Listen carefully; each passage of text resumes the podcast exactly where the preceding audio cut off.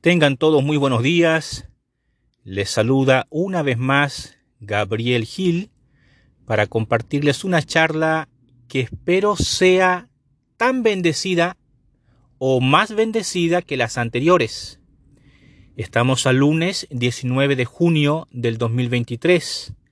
Son acá en mi ciudad las 7 horas con 50 minutos AM Estoy transmitiendo completamente en vivo y de manera casera, pero esta vez, a diferencia de las anteriores charlas, estoy transmitiendo o estoy grabando dentro de la cabina de mi automóvil. Por eso, posiblemente el micrófono de mi celular esté captando los ruidos externos a mi vehículo, otros autos que pasan, personas que hablan, frenazos, así que pido las disculpas correspondientes pero vamos a intentar hacer lo mejor posible, en primer lugar para el Señor, porque e, estas charlas, estas clases, son para darle gloria y honra a Dios. Y en segundo lugar, estas charlas son para mis hermanos Compasiones, a quienes con mucho cariño les, les llamo así, ¿verdad? Mis hermanos de Compasión Internacional Ecuador. Pero también estas charlas pueden ser escuchadas por todas aquellas personas de buena voluntad, de buen corazón, que quieran aprender, que quieran crecer, también pueden escucharlas, tomando en cuenta, por supuesto, que mis audios son súper caseros. O sea, usted se da cuenta que la, calidad misma del sonido no es la mejor, así que ahí le pido que se concentre en el contenido de esta charla. El tema hoy día es excelencia espiritual versus excelencia laboral? En tono de pregunta, ¿no? Esto es una pregunta que estoy lanzando, una pregunta que he convertido en una charla, en una conferencia. Ahí, ahí le digo otra vez, dice, excelencia espiritual versus excelencia laboral? Es una buena pregunta que merece ser respondida, pero tenemos que desglosar la pregunta, o sea, tenemos que dividir la pregunta en palabras clave para que podamos entenderle luego responder como merece ser respondida un cuestionamiento de esta calidad. Excelencia espiritual versus excelencia laboral. No sé si alguno de ustedes ha encontrado con personas en sus equipos de trabajo, en sus jefaturas o ustedes mismos que de pronto resultan personas excelentes en lo espiritual. Son personas muy piadosas, obedientes, que aman al Señor, van a la iglesia, e, ellos muestran dotes de, de capacidades espirituales, pero que lo laboral deja mucho que desear. Son flojos, desordenados, impuntuales, no entregan las tareas, no hacen los deberes. O viceversa. No sé, no sé si te has encontrado con personas que en lo laboral son pero excelentes, siempre puntuales, siempre a tiempo, entregando las tareas, los deberes, muy cumplidos, personas en las que puedes confiar un trabajo porque sabes que lo van a hacer bien, pero en lo espiritual hay algo que te incomoda porque pareciera que Cristo se les perdió, no lo ves por ninguna parte, o sea, son excelentes trabajadores, pero como cristianos, como discípulos, dices, mm, mm, algo falla aquí, algo falta aquí. Por eso la pregunta, la pregunta de la charla es, ¿excelencia espiritual versus excelencia laboral? O sea, ¿se puede ser excelente en lo espiritual, pero un desastre en lo laboral? ¿O al revés? ¿Se puede ser excelente en el trabajo, pero un desastre en tu vida espiritual? Hoy vamos a ver qué es lo que investigué para ustedes y cómo vamos a resolver este asunto. Y espero que mis, hermanos de Compasión Internacional reciban esta charla con mucho amor, con mucha altura también, porque quizás les va a ser revelada algunas cosas que deben mejorar en sus vidas personales y obviamente en sus vidas laborales. Vamos a partir número uno. Vamos, vamos a dividir la charla en algunas partes. La primera parte, la número uno, vamos a definir excelencia. Partimos entonces definiendo excelencia. excelencia. Esto es lo número uno. Procedente del vocablo en latín excelentia, la excelencia es una palabra que permite resaltar la considerable calidad que convierte a un individuo u objeto en merecedor de una estima y aprecio elevados. La noción de excelencia, por lo tanto, se relaciona a la idea de perfección y a las características sobresalientes que la perfección entrega. El término señala aquello, o sea, el término excelencia, señala aquello que está por encima del resto y que posee escasas falencias o puntos débiles. En el mundo del consumo puede tratarse de un producto de calidad probada o innovador.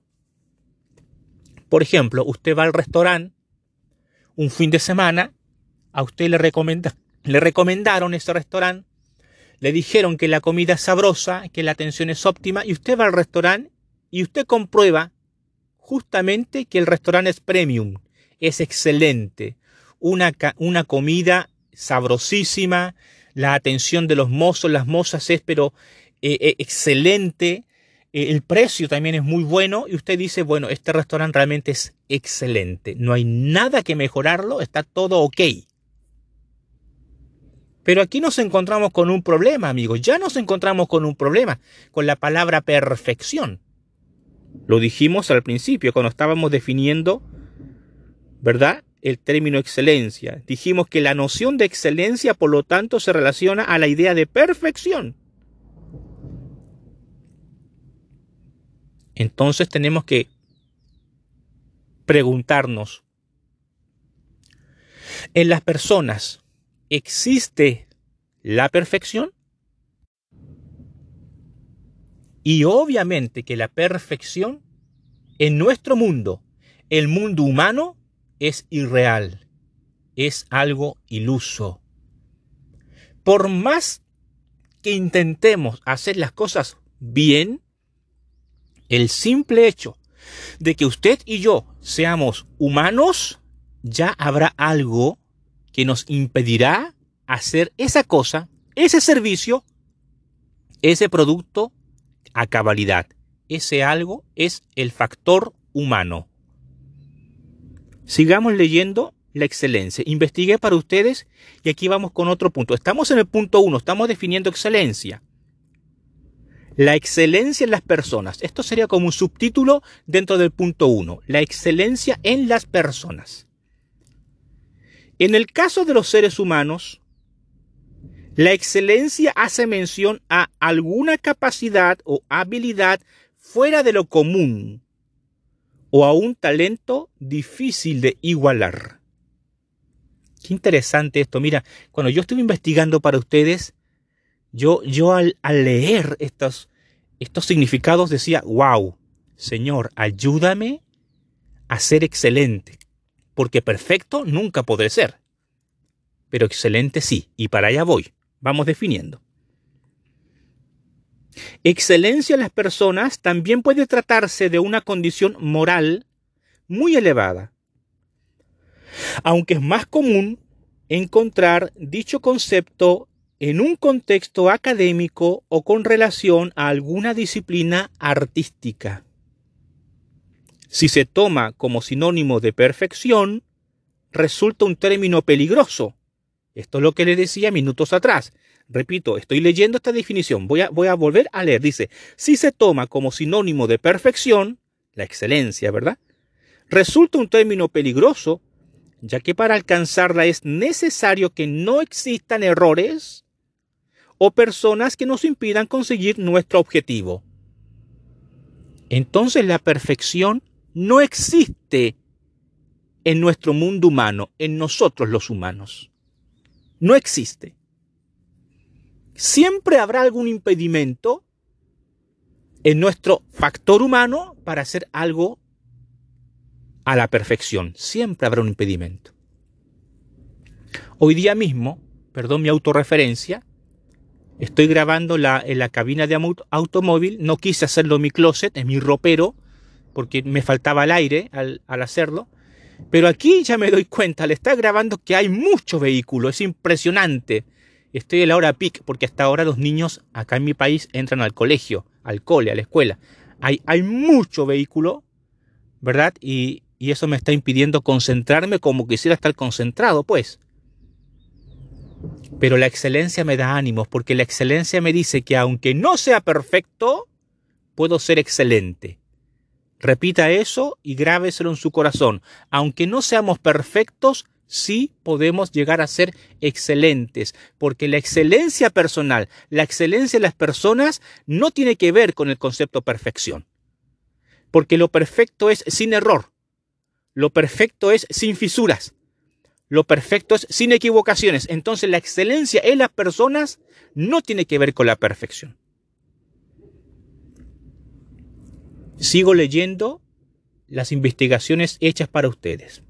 Estoy en excelencia personal. Estoy en el punto uno, definiendo excelencia, pero ahora estamos en el subtítulo excelencia en las personas.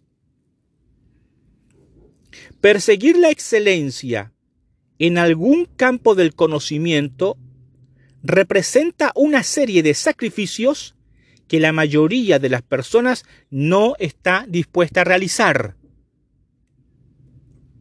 Subrayese la frase, no está dispuesta a realizar. Siempre será más cómodo quedarse en el error, en la equivocación. Siempre será más cómodo, más fácil quedarse en lo intentamos. Pero la excelencia persigue algo más. De hecho, la palabra excelencia, como ya dijimos, del latín excelentia, etimológicamente hablando, o sea, la raíz de la palabra nos dice excederse. Eso es excelencia etimológicamente. Excederse. Excelencia de excelentia, excederse, hacer más de lo que te pidieron. Una persona excelente es aquella que hace más de lo que le pidieron. La excelencia siempre se relaciona con lo bueno. Es una virtud. Es una habilidad virtuosa. Escuche, porque hay habilidades que no son virtuosas. Como por ejemplo, hay ladrones que son muy hábiles con sus manos, robando carteras. Esa no es una virtud, es una habilidad, pero no es una virtud. La excelencia, en cambio, es una, es una habilidad, pero es una habilidad virtuosa. Por tanto, el ser excelente, la persona excelente, es uno que se excede en hacer lo bueno, que hace más allá de lo que le pidieron. Pero esto requiere sacrificios que la mayoría de las personas no está dispuesta a realizar. Es más fácil quedarse en la cama. Es más fácil mentir para no ir a trabajar. Es más fácil decir, bueno, lo intenté y quedarme en una mediocridad de estancamiento. Pero la persona excelente, el ser excelente, se excede, o sea, excede sus fuerzas, excede sus recursos, excede sus propias capacidades con tal de alcanzar la meta. Pongamos un ejemplo sencillo, pero tenaz. El patinaje artístico, por ejemplo, es una disciplina que exige iniciar los estudios a temprana edad y que requiere, según los expertos, alrededor, escuche bien, de 30 horas de entrenamiento a la semana. Escucho bien. 30 horas de entrenamiento a la semana. Todo esto acompañado de una dieta estricta y un descanso acorde a la cantidad del ejercicio requerido. O sea que estos niños y estas niñas que practican patinaje artístico y que los vemos danzar como cisnes en el hielo de forma tan, tan espectacular, bueno, detrás de ellos hay 30 horas por lo menos, por lo más básico, 30 horas mínimo de entrenamiento a la semana, además de acostarse temprano, comer sanamente y otro tipo de ejercicios. Y, así como el patinaje artístico, podemos encontrarnos también con otro tipo de ejemplos. La profesión que usted ejerce el oficio que usted desarrolla, el liderazgo que usted lleva a cargo, también requiere entrenamiento semanal. lectura, capacitación, ejercicio físico, ejercicio mental, relación con las personas, o sea, entrenamiento. Porque entre más sacrifiquemos nuestros cuerpos y nuestras mentes, más excelentes seremos. Yo espero que esta charla se esté entendiendo. Estamos apenas definiendo lo que es excelencia. Aún nos falta definir otros conceptos. Sigamos ahondando. Para aquellos que recién se están enchufando a la conferencia, que recién están llegando, estamos viendo el tema excelencia espiritual versus excelencia laboral y estamos respondiendo con el punto número uno. Estamos definiendo excelencia. Déjame darte ahora siete características de una persona excelente. Siete características de una persona excelente. Usted siéntase en libertad de añadir otras características. Estas son las que investigué, estas son las que he visto en mi propia experiencia personal, estas características son las que he visto con otra gente con las que he trabajado, pero usted, estimado oyente, siéntanse en libertad de añadir otras características de la persona excelente. Número uno, la persona excelente siempre busca hacer lo mejor en todo lo que hace. Palabra clave, lo mejor.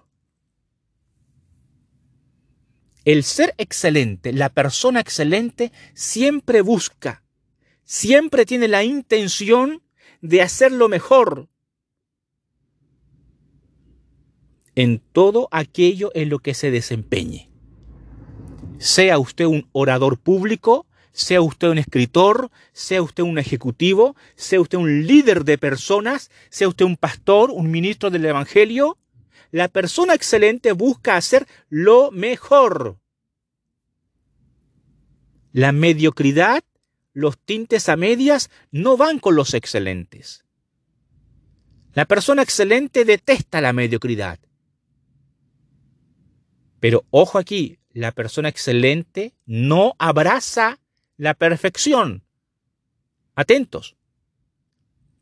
Cuidado con las personas perfeccionistas se los, se, los está diciendo un ex, ex, ex adicto a la perfección. Y lo digo con énfasis. Porque yo pensaba que la excelencia era la perfección. Y ya dijimos que la perfección en el mundo nuestro, en los humanos, no existe. Porque el factor humano mismo te impide ser perfecto. Siempre cometeremos errores, faltas, equivocaciones porque nuestra naturaleza no es perfecta. Los perfeccionistas se matan solos y los perfeccionistas ahogan a los demás. Demasiadas exigencias. La excelencia o la persona excelente busca hacer lo mejor en todo lo que hace, pero siempre sabiendo que se pueden cometer errores o dificultades. Hace pocos días atrás publiqué mi número, mi libro número 12. Es impresionante, o sea, déjeme decirle algo, amigos con pasiones. Cuando yo digo esto, hasta yo mismo me sorprendo. Acabo de publicar mi libro número 12. ¡Wow! Realmente es algo sorprendente. A mí me sorprende el Señor, su, fidelidad para ayudarme a, a publicar este libro. Mira, y en los pocos días que lleva ya publicado, según me han dicho, y algunas pocas cuentas que he sacado, porque la verdad es que no me gusta sacar muchas cuentas, muchos números, porque, porque eso te puede envanecer. La numerolatría es, es un enemigo acérrimo de la bendición. Pero según me han contado, los que llevan mis cuentas ahí, ya el libro debe estar en unas 800 descargas. Ha sido descargado, compartido y enviado ya unas 800 veces. Un lector fiel me llamó antes de ayer, el sábado, sí, el sábado, me llamó por teléfono felicitándome por el libro, dándome gracias por el libro, que estaba muy, muy bendecido, ya había comenzado a leer. Luego me dice, Gabriel, quisiera decirte algo, pero espero que no te enojes. No lo digo en mala onda, me dice él. Encontré un pequeño error en el libro. Hay una cita bíblica ahí que tú citaste, pero está errada. O sea, pusiste bien el libro bíblico, pusiste bien el capítulo, versículo, pero el contenido es, corresponde a otra cita bíblica. Me dijo el número de la página. Ahí mismo por teléfono con él corroboré y exactamente este lector se había dado el trabajo no solamente de leer el libro, sino de corroborar si las citas bíblicas que el autor ponía eran correctas. Yo le agradecí en el alma, le agradecí gracias por el gesto humano de felicitarme, pero a la vez corregirme. Acepto la corrección y vamos a hacer el cambio. Y le, dije a este lector, una de las cosas buenas de escribir libros digitales es que puedes corregir las veces que quieras.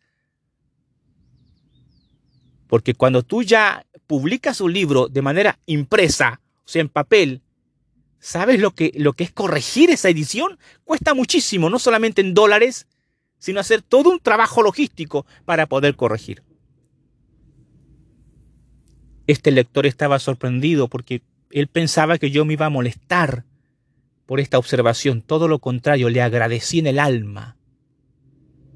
Amados, amadas, quiero, que escuchen esto. Este ejemplo que les estoy dando, y perdón la autorreferencia, es para mostrarles que Gabriel ha cambiado, porque el Gabriel de años atrás, si hubiese recibido esa llamada telefónica donde ese lector le hubiese hecho esta observación, el Gabriel de años atrás se habría derrumbado completamente.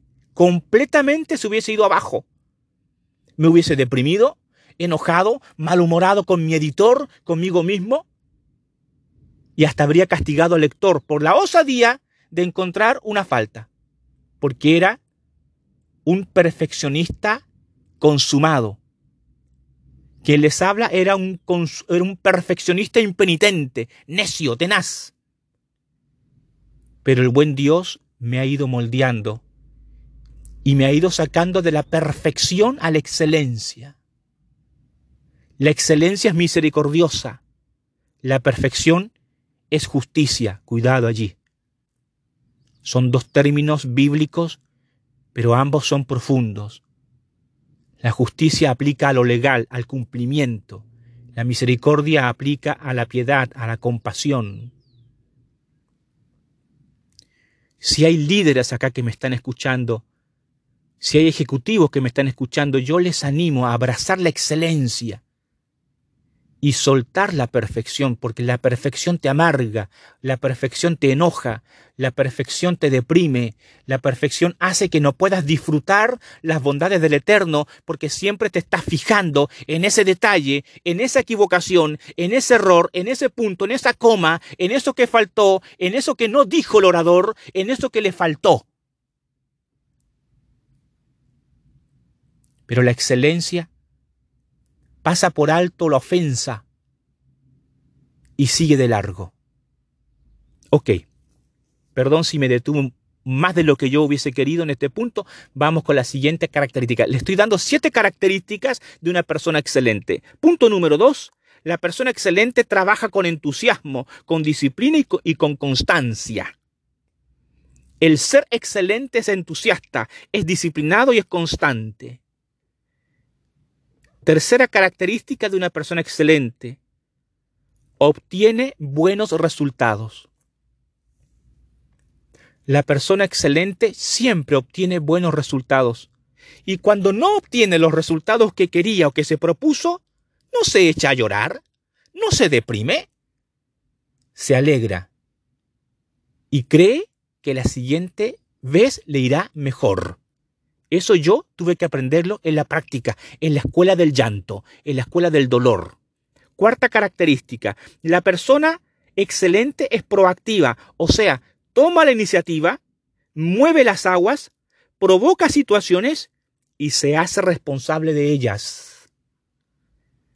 La persona proactiva no crea problemas, soluciona problemas. Quinta característica. La persona proactiva es positiva, es optimista, es alegre. Todo el mundo quiere trabajar con una persona así. Todo el mundo quiere trabajar con alguien optimista, positivo, alegre. En cambio, todo el mundo rehuye de una persona amargada, enojona o triste. La persona excelente es optimista. Si usted está luchando con depresión, con enojo, con tristeza, con negativismo, yo le invito a estudiar la virtud de la excelencia. Encontrará allí a una fiel compañera que le puede librar de los infiernos que a veces vivimos. Sexta característica de las personas excelentes. Número 6. Está orientada a cumplir metas, pero no descuida a las personas. Si usted es una persona que se propone metas y las logra, le aplaudo. Pero si usted se propone metas y las logra, pero ignora la misericordia, pasa a llevar a las personas o no se ocupa de ellas, no le aplaudo le doy vuelta a la espalda. Entienda esto, la persona es primero que la meta. E, esto es algo que los líderes tienen que aprender, porque a veces en el afán, en el calor, en la pasión de conseguir la meta, de conseguir el proyecto, pasamos, pasamos a llevar a nuestros colaboradores, a nuestros trabajadores o a nuestros socios, ignorando que tienen sentimientos, que hay emociones.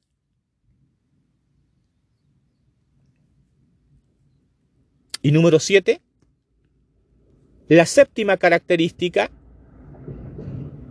de las personas excelentes es que éstas emanan luz en medio de la oscuridad. Las personas excelentes emanan luz en medio de la oscuridad. La persona excelente sobresale, resalta. La persona excelente brilla. Repito, la persona excelente brilla. Hay una luz en esa persona que le hace resaltar en medio de la oscuridad de la mediocridad. La persona excelente no puede evitar ser excelente porque la excelencia le hace resaltar, brillar, sobresalir de entre los demás. Hasta ahí dejamos el punto uno de esta conferencia. El punto uno fue definamos excelencia. Fíjese todo lo que les he dado acerca de la excelencia. Veamos si es que el tiempo me alcanza para hacer todo esto en una hora. Vamos con el punto dos de esta conferencia. Número dos, excelencia espiritual. Hablemos ahorita de la excelencia espiritual. ¿Qué es esto de la excelencia espiritual? Excelencia espiritual se refiere a aquella capacidad concerniente a buscar a Dios con ganas, con disciplina, con constancia, con alegría y con fe. En resumen, excelencia espiritual es buscar a Dios bien, no a medias, no oraciones a medias, no lecturas bíblicas a medias, no congregarme los domingos y llegar impuntual e irme antes. No. La excelencia espiritual es la capacidad de buscar a Dios bien, con ganas, con disciplina, con constancia, con alegría y con fe. A veces somos, somos más excelentes en lo laboral que en lo espiritual. Y al trabajo siempre llegamos a tiempo, pero a la iglesia el día domingo siempre llegamos atrasados. Y en el trabajo nunca faltamos, pero el domingo siempre buscamos excusas para no ir, que estoy cansado, que es tiempo familiar, que es un cumpleaños, que Dios entiende. Y parece que hay pues como una división allí entre la excelencia espiritual y la excelencia laboral. No, la persona excelente en lo espiritual busca a Dios bien, lo busca con ganas, lo busca a primera hora de la mañana. La persona excelente en lo espiritual, lo último que hace en el día es hablar con Dios para darle gracias por todos los para darle gracias por todos los éxitos concedidos durante la jornada y para darle gracias por todos los fracasos que también tuvo durante la jornada. El Salmo 145, verso 18, dice, El Señor está cerca de todos los que lo invocan. Sí, de todos los que lo invocan de verdad. Me encanta la última frase. Es como que el salmista le pone énfasis, ¿no? Sí, dice el salmista, Dios está cerca de todos los que lo invocan, pero de los que lo invocan de verdad, de los que lo invocan con excelencia. Reciba, reciban esto. Oraciones raquíticas, respuestas raquíticas. Lecturas bíblicas a medias, revelaciones de verdades a medias. Así funciona esto, medida por medida. Lo que siembras cosechas. Si tienes una vida espiritual mediocre, entonces recibirás una bendición mediocre.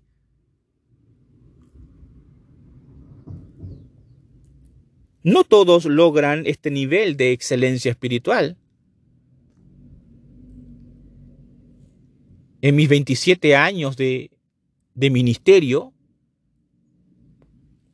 en mis 27 años de vida pastoral, pastoreando personas, dirigiendo personas, caminando con individuos, he entendido que no todos logran este nivel de la excelencia espiritual. La mayoría de mortales se limitan en creer en la existencia de Dios Dios con mayúscula, o de un Dios con minúscula para aquellos que no comparten nuestra fe.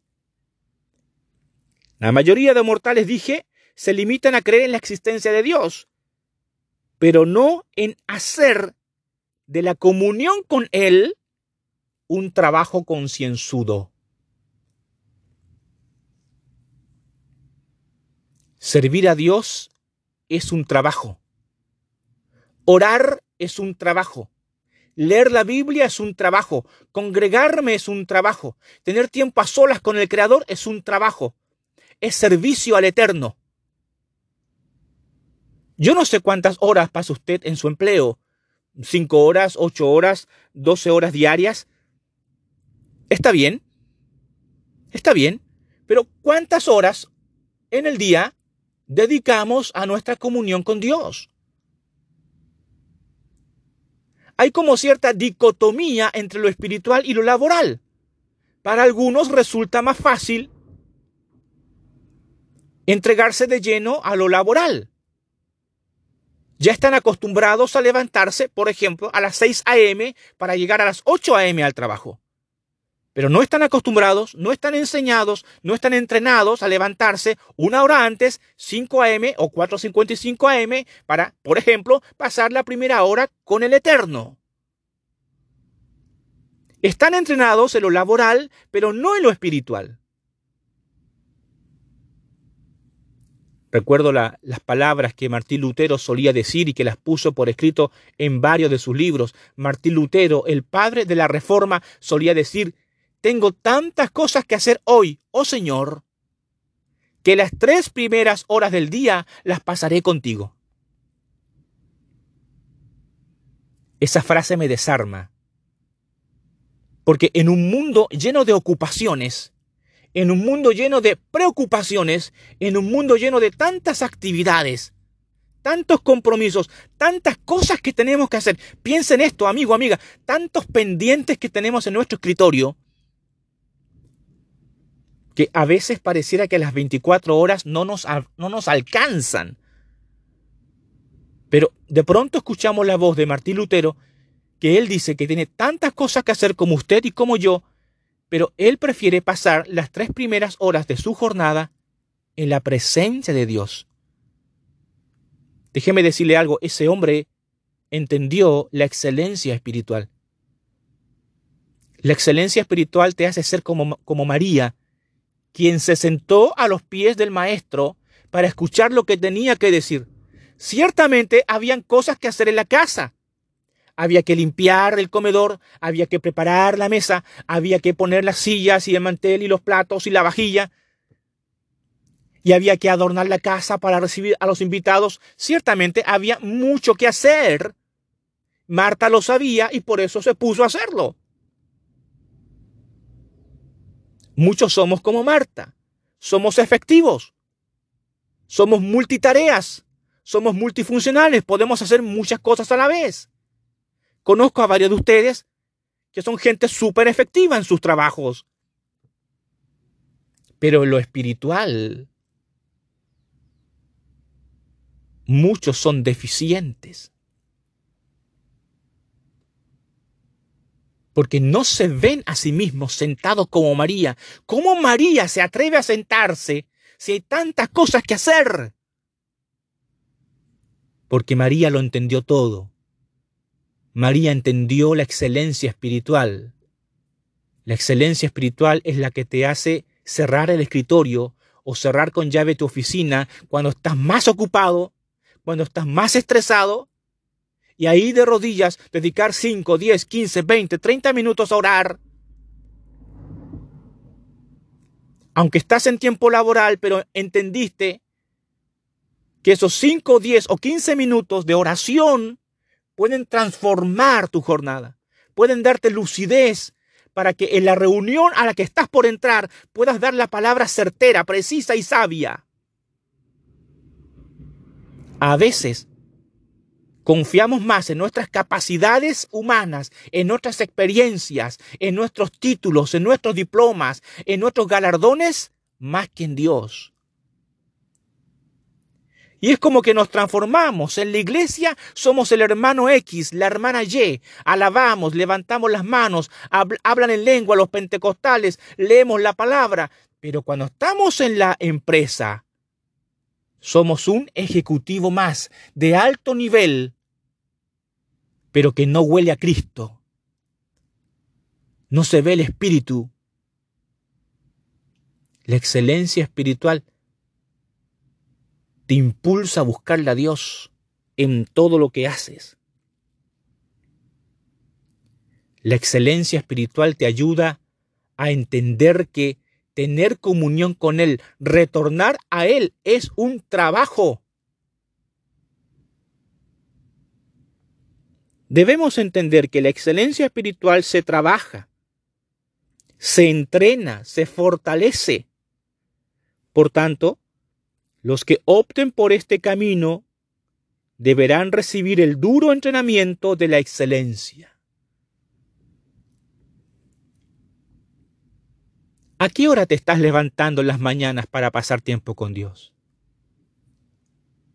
¿A qué hora cierras tu celular, tu tableta, tu, computador en las tardes, noches, para ya no recibir mensajes y para, para ir a tu oficina, a tu garaje, a tu auto, para, para entregar el día al Señor?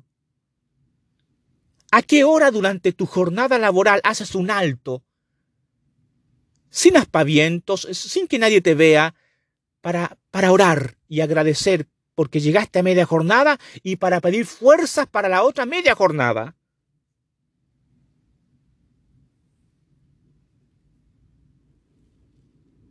La excelencia espiritual está ligada a la piedad. Las personas piadosas son las que aman a Dios y obedecen sus mandamientos. Repito, las personas piadosas son las que aman a Dios y obedecen sus mandamientos con excelencia. Me encanta lo que dice el primer libro de Samuel, capítulo 15, verso 22. Samuel respondió, ¿qué es lo que más le agrada al Señor? ¿Tus ofrendas quemadas y sacrificios? ¿O que, o que obedezca su voz? Escucha, la obediencia es mejor que el sacrificio y la sumisión es mejor que ofrecer la grasa de carneros. Dura palabra es esta. Aquí el profeta Samuel respondiendo, reprendiendo a un monarca, y nada más y nada menos que al primer rey de Israel, Saúl. Saúl que por nerviosismo, por arrogancia, por orgullo, por miedo, hace o hizo lo que no debería. No le correspondía al rey sacrificar animales porque no era el sacerdote. Eso le correspondía al profeta. Y el profeta le dijo, yo lo haré, espérame que voy. Pero se puso nervioso Saúl.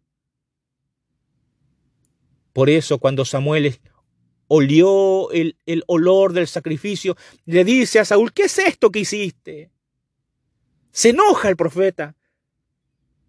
Y aquí le lanza una pregunta que remueve los tuétanos, que remueve el alma. ¿Qué es lo que más le agrada al Señor? ¿Tus ofrendas quemadas o que obedezca su voz? La respuesta está en la misma pregunta. ¿Qué es lo que más le agrada a Dios de ti? ¿Tus títulos? ¿Tus diplomas? ¿Tu efectividad? ¿Tu capacidad ejecutiva de resolver problemas? ¿Tu experiencia como líder consumado? ¿Eso le agrada a Dios? Y el profeta nos dice que obedezca su voz eso le agrada al Eterno. Eso le agrada al Señor, que obedezca su voz. A Él no lo impresionas con tus títulos. A Él no lo impresionas con tu capacidad directiva. A Él no lo impresionas con que sepas hablar dos, tres o cuatro idiomas. A Él no le impresionas con la cantidad de gente que manejas o con el presupuesto con el que manejas. A Dios lo complaces cuando humildemente te sometes a su voz. Y cuando su voz te dice, ora, tú debes dejar todo lo que estás haciendo para orar. Y cuando Dios te dice, lee mi palabra a las 3 de la mañana, tienes que levantarte para leer la palabra a las 3 de la mañana. Y cuando Dios te dice, es tiempo de ayuno, tienes que dejar el asado, el ceviche, la fritanga para tener tiempo de ayuno con el Señor. Cuando comprendas esto, estarás llegando al nivel de la excelencia espiritual. Excelencia espiritual que no se puede imitar. Excelencia espiritual que se entrena, se aprende en el campo de batalla.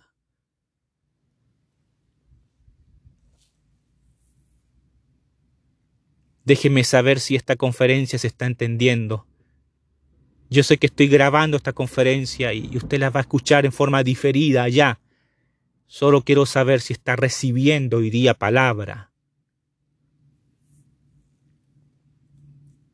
La coach cristiana Isabel Cortés del Valle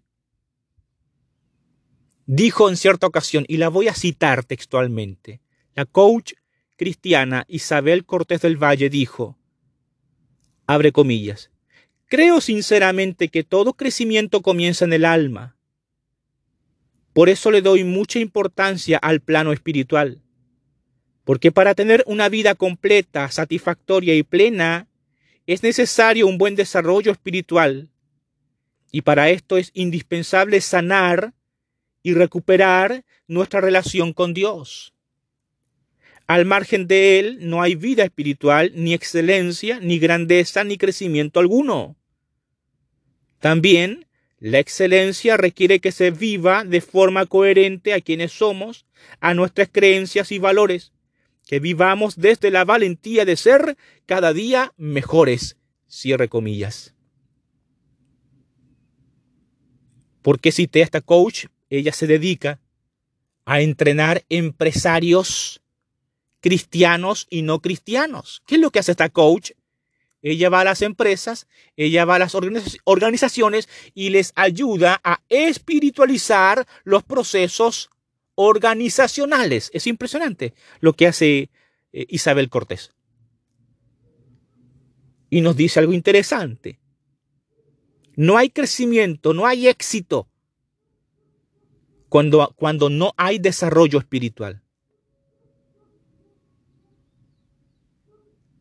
Si, si usted quiere llevar su organización, su liderazgo, su equipo de trabajo a un siguiente nivel, usted debe retornar a Él. Ese Él va con mayúscula y con tilde en la E. Usted debe retornar a Él. Cuando retornamos a Él, el crecimiento viene. El éxito verdadero viene. Permítame demostrárselo en Daniel capítulo 5, verso 14 al 16. Daniel capítulo 5, verso 14 al 16. Dice así. Me han contado que en ti reposa el espíritu de los dioses y que posees gran agudeza e inteligencia y una sabiduría sorprendente. Los sabios y hechiceros se presentaron ante mí para leer esta escritura y decirme lo que significa, pero no pudieron descifrarla. Según me han dicho, tú puedes dar interpretaciones y resolver problemas difíciles. Si logras descifrar e interpretar lo que allí está escrito, te vestiré de púrpura y te pondré una cadena de oro en el cuello y te nombraré tercer gobernante del reino. Acabo de leer el libro de Daniel, capítulo 5, verso 14 al 16 cuando Nabopolazar, uno de los hijos de Nabucodonosor, quien había heredado el trono de su padre, consternado por, porque apareció en una de sus paredes, en el palacio, apareció una escritura en un lenguaje que él no entendía y que tampoco sus sabios entendían, no, no sabían qué, qué hacer. Nabopolazar se acordó que en su reino vivía un sabio, un ser superior. Y este era Daniel. Daniel que había abrazado la excelencia como estilo de vida. ¿Qué aprendemos de, este pasaje que acabamos de leer? Número uno, Daniel sobresalía del resto. Daniel no era el único sabio o intérprete en el reino de Babilonia, pero Daniel sobresalía del resto. Número dos, su fama le precedía. Su fama le precedía. O sea, Daniel se había hecho famoso. Número tres, el rey más poderoso del mundo de esa época recurrió a él para consultarle. Número cuatro, agudeza, inteligencia, sabiduría sorprendente, resolver problemas y hacer interpretaciones eran las cualidades con las que la excelencia había dotado a Daniel. Y número cinco, estos dones, los que acabo de nombrar, le vinieron a Daniel por gracia de Dios pero también porque este profeta se propuso buscarle de corazón. Esto lo encontramos en Daniel capítulo 1, verso 8, que dice, y Daniel propuso en su corazón no contaminarse con la porción de la comida del rey, ni con el vino que él bebía. Pidió, por tanto, al jefe de los eunucos que no se le obligase a contaminarse. Aquí hay lecciones poderosas. Daniel sobresalía del resto. La excelencia te hace sobresalir. La fama de Daniel le, precedía. Antes de que tú llegues a la oficina, tu fama llegó primero. Antes que entres al salón de clases, tu fama llegó primero. Antes que entres a la iglesia a predicar, tu fama llegó primero. Si tu fama es mala, tu jornada será un desastre. Si tu fama es buena, tu jornada será un éxito. Tercera lección. El rey más poderoso del mundo acude a Daniel cuando eres excelente. Cuando vive en la excelencia, gente más inteligente que tú, gente más capaz que tú, gente con más recursos económicos que tú, recurrirán a ti para pedirte consejo, asesoría, porque en ti reposa el espíritu de los dioses, dijo Nabopolazar. Por supuesto que sabemos que será el espíritu de Dios que habitaba en Daniel, pero Nabopolazar no conocía al Dios de Daniel, por eso lo interpreta mundanalmente. E, él dice que en Daniel había el espíritu de los dioses. Bueno, eso va a pasar contigo y conmigo. Cuando abrazas la excelencia como estilo de vida, la gente comenzará a ver en ti una sabiduría sobrenatural, resolución de conflictos, una empatía, un carisma, una habilidad impresionante. En Daniel también habitaba la agudeza, la inteligencia, la sabiduría, el resolver problemas y el hacer interpretaciones. La excelencia te hace más inteligente, la, excelencia te hace más docto, la, excelencia te hace más culto. Todo esto porque Daniel abrazó la excelencia como estilo de vida. Ya vamos terminando esta conferencia. Agradezco mucho a los que se han mantenido hasta aquí. Se calmó ya el, tránsito de peatones y de vehículos considerablemente. Espero que el audio haya mejorado para ustedes. Vamos terminando. Vamos con el punto 3 de esta conferencia. Número 3, excelencia espiritual en lo laboral excelencia espiritual en lo laboral. Una persona verdaderamente excelente, y no que lo aparente, resaltará en su trabajo. Otra vez te digo esto. Una persona verdaderamente excelente y no que lo aparente, resaltará en su trabajo. O sea, hará las cosas bien. La persona excelente, la persona que ha abrazado la excelencia personal y la excelencia espiritual, resaltará en su trabajo, ya sea usted un ejecutivo, un líder, un subordinado, ya sea usted la recepcionista, ya sea usted el conserje, ya sea usted el director de la organización. Si usted abrazó la excelencia personal y la excelencia espiritual, usted va a resaltar en su trabajo, va a resaltar para bien. No importa lo que usted haga en su organización. Así sea usted la persona que asea los baños, que limpia los pisos. Si usted es excelente en lo personal y en lo espiritual, usted va a resaltar allí. La gente va a comenzar a apreciar su trabajo. La proactividad, el servicio, el optimismo y la resolución de problemas serán siempre su estandarte. Esa persona al abrazar la excelencia como estilo de vida, no podrá evitar que en su trabajo todo le salga bien. No podrá evitarlo porque la excelencia siempre te da buenos resultados. El éxito es inevitable para los seres excelentes. La excelencia hará que así sea. Por eso me encanta el Salmo capítulo 1, verso 3. Me encanta este versículo. Recíbalo en su espíritu, hágalo suyo. La palabra dice, será como árbol plantado junto a corrientes de aguas, que da su fruto en su tiempo y su hoja no cae, y todo lo que hace, y todo lo que hace prosperará.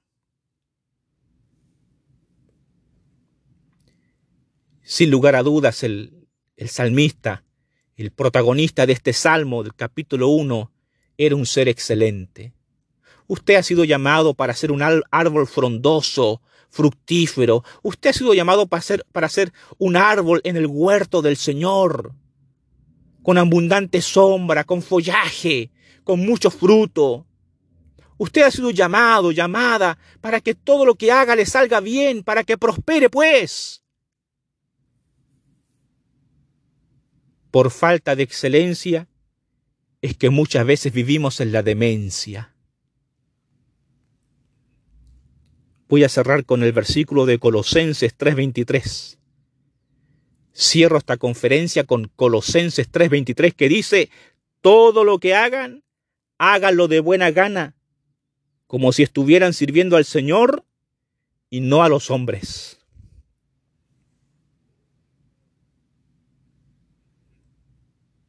Todo lo que hagan, háganlo de buena gana, como si estuviesen sirviendo al Señor y no a los hombres.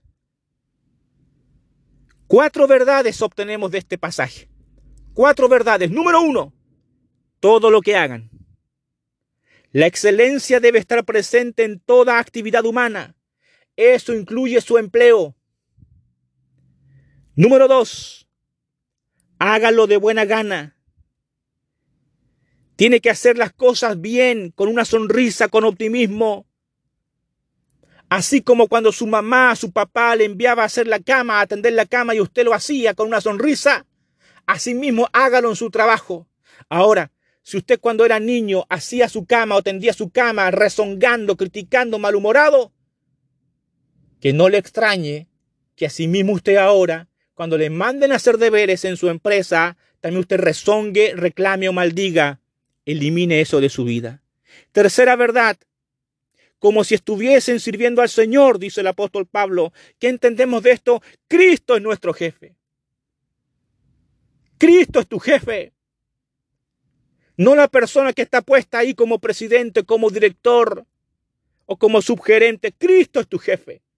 Por supuesto que tenemos que obedecer y respetar a la persona que Dios puso allí al frente de la organización. Por supuesto que hay que respetar a ese ejecutivo, a esa líder. Pero ese ejecutivo es embajador de Cristo. Es Cristo, en resumidas cuentas, tu jefe. Para nosotros los que somos cristianos, usted debe entender que el patrón de la hacienda, el dueño de la finca, el director de la organización es Cristo. Y a Él vamos a obedecerle. Y por último el apóstol dice, y no a los hombres. Entienda esto, servir a los hombres es frustrante. Servir a los hombres es decepcionante, servir a los hombres es desesperante, desgastante, pero servir a Cristo, en cambio, es gratificante.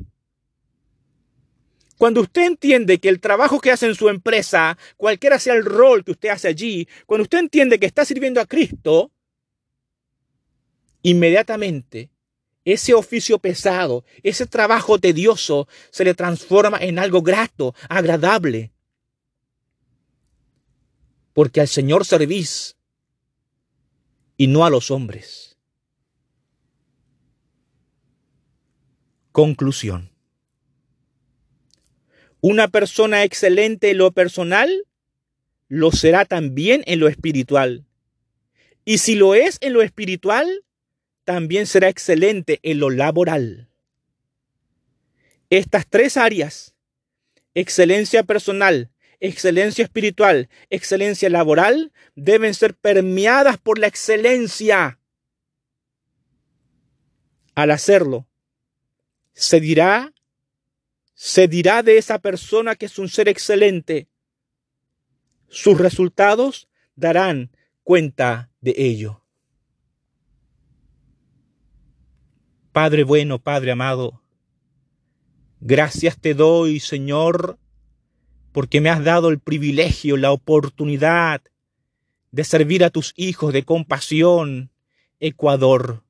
Gracias por estas charlas, Señor, aunque grabadas no de la mejor manera, pero te agradezco, porque me has hecho entender que fueron grabadas con excelencia, no perfectas, porque la perfección no existe, pero con excelencia.